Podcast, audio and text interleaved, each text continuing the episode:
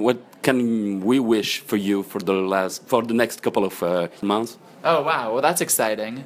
Um, we love doing events uh, like we're holding today with this uh, new media startup program.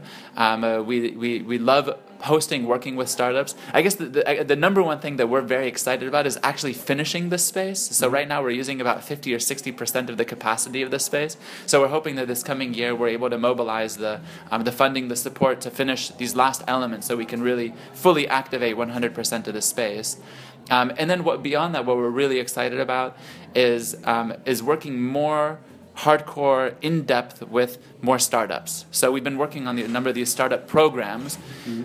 And they're exciting, the competitions, the challenges, etc. But we haven't had the, the, the funding, the core support to actually then be working with them for two, three, four months to help them through all the core phases of helping them launch.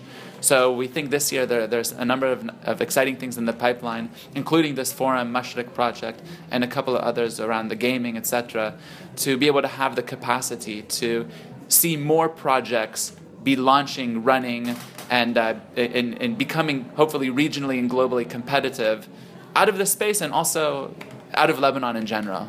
Okay. Thank you, David. Thank you, Damian.